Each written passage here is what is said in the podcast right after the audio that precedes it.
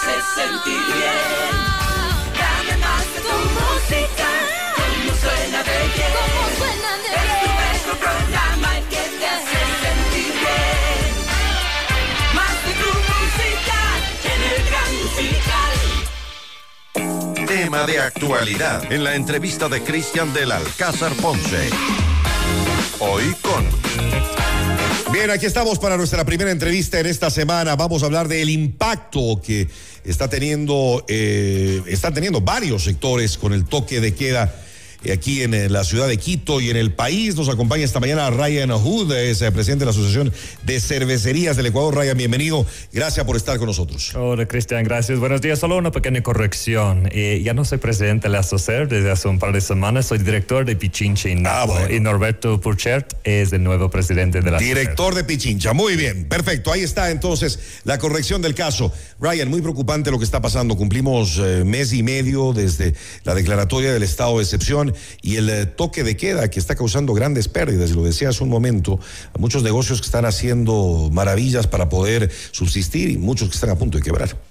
Sí, correcto. De hecho, muchos negocios están endeudándose para sobrevivir, eh, como suele pasar. Em, estos toques de queda y el pánico causado ha causado como una caída de ventas de 65 a 70% en el sector. 65 a 70%. Correcto, y no solo hablo del sector de, de cerveza artesanal, sino también del sector gastronómico, la vida nocturna, ni mencionar eh, las discotecas y bares, creo que están con caídas del 90%, y muchos están cerrando, infelizmente.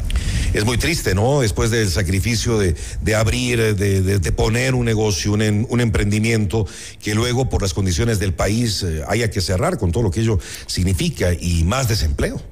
Sí, correcto. Y la cosa más preocupante es justamente el desempleo. Sabemos que sin opciones y acceso al empleo formal, eh, no hay mucho más para que las personas hagan. Y de hecho, eh, con el cierre de negocios y la quiebra de negocios, estamos fomentando y creando un ambiente en donde es más fácil reclutar a las personas de las pandillas ilícitas aquí en el país justamente por falta de empleo formal. Y es, eh, y es triste, ¿no? Ver a, la, ciudad de, de Quito, siendo específicos con Quito, como ya no tiene actividad nocturna, como ya muy temprano la gente se está retirando a las casas y la ciudad parece que se está muriendo. Correcto, y ojo, en paralelo, obviamente, la seguridad es muy importante. Hemos solicitado un poco más de sectorización a través de un mecanismo de semaforización, justamente para identificar aquellos sectores eh, del país en que se puede reactivar un poco más, cambiar un semáforo amarillo, eh, salir un poco más tarde, porque al final es muy importante la seguridad de la ciudadanía, pero también a la vez es muy importante resguardar el empleo formal eh, del país para que las personas tengan opciones. Y en Quito tenemos una tasa brutal de desempleo en comparación con el resto del país y además tenemos un empleo informal bastante alto en la región. Claro, y, el tema de la reactivación económica, ¿no? Que es, eh, que es, que es fundamental. Está muy bien y como tú lo, lo mencionas, nos tenemos que preocupar y mucho eh, con, con el tema de la seguridad y ver cómo vamos mejorando día a día en ese tema, pero también con la reactivación económica.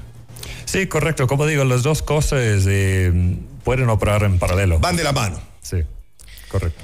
Bueno, eh, tú nos dices que la caída es eh, eh, entonces muy, muy grande de las ventas. ¿Cómo están haciendo para, para, para sobrevivir? Me pregunto yo, con, con ventas de apenas del 20, el 15% de lo que tenían antes. Eh, sí, muchas personas están econ- economizando, eh, muchos negocios están endeudándose, eh, varios negocios han cerrado en el país hasta ahora y una combinación de todas esas cosas, eh, desde la pandemia hasta los paros nacionales, varias leyes secas obviamente durante el ciclo electoral y ahora con inestabilidad. Si no es una cosa, es otra en este país, ¿no, mi estimado Ryan? Sí, sí pasa. Y em, realmente siento mucho pena por todos los emprendedores que han apostado aquí en el país y puesto su, su patrimonio, porque no es que el emprendedor es necesariamente una persona forrada de plata, o sea, muchos emprendedores que hasta pidieron préstamos de sus familias o arruinaron sus, eh, agregaron sus propios, sus pocos ahorros para O poder... tienen eh, créditos por, o, o tienen créditos también Y por pagar. Créditos por pagar con tasas eh, increíblemente altas, 10, 16, hasta 20% en algunos casos.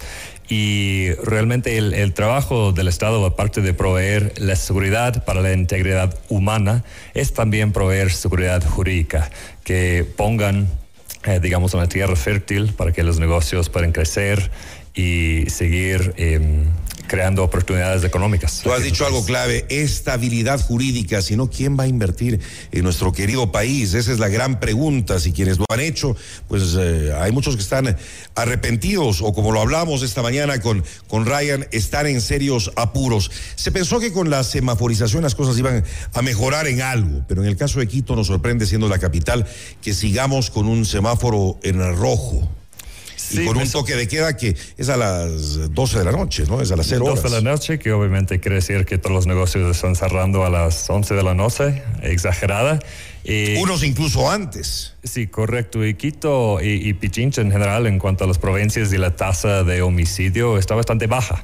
Entonces, realmente la semaforización de rojo en la ciudad de Quito y en la provincia de Picha- Pichincha no tiene mucho sentido si estamos analizando al nivel nacional niveles de homicidio y, y tasas de, de crimen.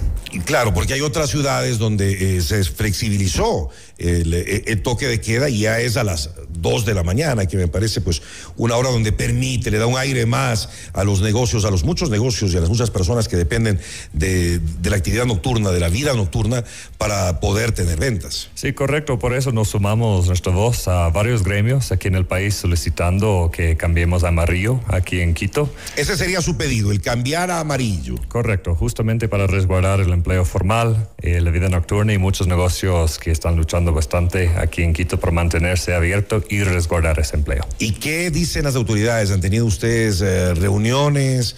Eh, porque parece que ya nos olvidamos del tema, ¿no? Y con tantas noticias, con tanta actividad eh, política que hay en nuestro país, nos vamos olvidando las cosas. Pero eso no puede, no puede suceder en este caso, como lo que hablamos, por el gravísimo impacto que tiene en la economía de muchas eh, personas, familias y empresas. El otro, y que lo hablábamos esta semana, en la semana an- anterior también aquí en el programa, escuelas y colegios que todavía siguen en clases virtuales y nos vamos olvidando de las cosas, pero la problemática sigue día a día.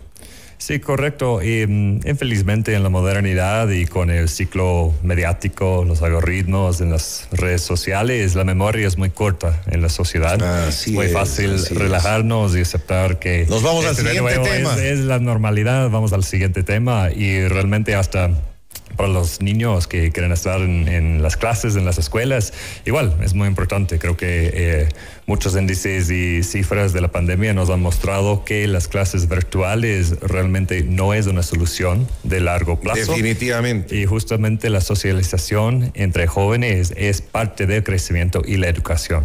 En el caso, en el caso particular de ustedes, del eh, sector de la Asociación de Cervecerías de Ecuador, ¿han tenido reuniones con las autoridades, con el gobierno, con eh, la alcaldía de Quito?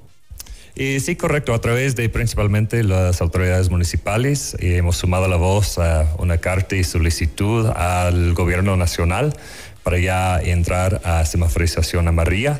Que ya lo pidió el alcalde, ¿no? El alcalde lo pidió expresamente al Correcto. gobierno que hay una flexibilización en cuanto a los horarios del toque de queda, pero parece que de- Co- del correcto, gobierno el- no ha habido, no ha habido respuesta, no ha habido oídos a, a- a estos pedidos hasta ahora. No todavía, pero el alcalde Pavel y todo su equipo saben que tienen todo el apoyo de los gremios aquí de la ciudad, de la provincia y del país y vamos a seguir luchando por tener eh, un poco más de, comprensión y seguir igual apoyando a la seguridad, que para nosotros es muy importante porque sin seguridad no hay economía, no hay inversión, no hay vida nocturna y, no hay un buen estilo de vida.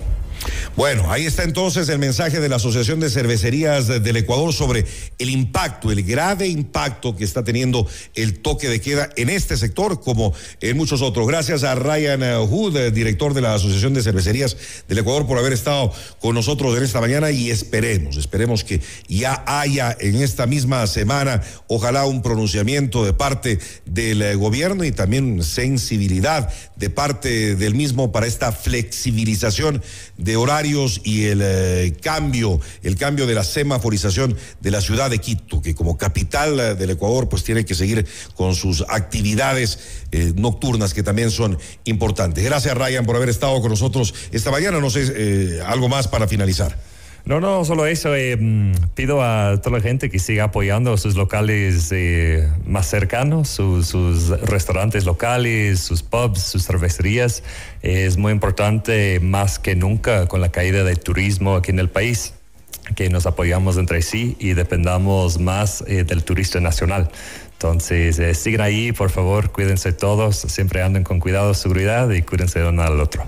Muy bien, importante Ryan Hood esta mañana de la Asociación de Cervecerías del Ecuador en eh, nuestro tema de actualidad arrancando la semana en FM Mundo. Buenos días. Noticias, reportajes y opinión. Cristian del Alcázar Ponce, tu anfitrión. El programa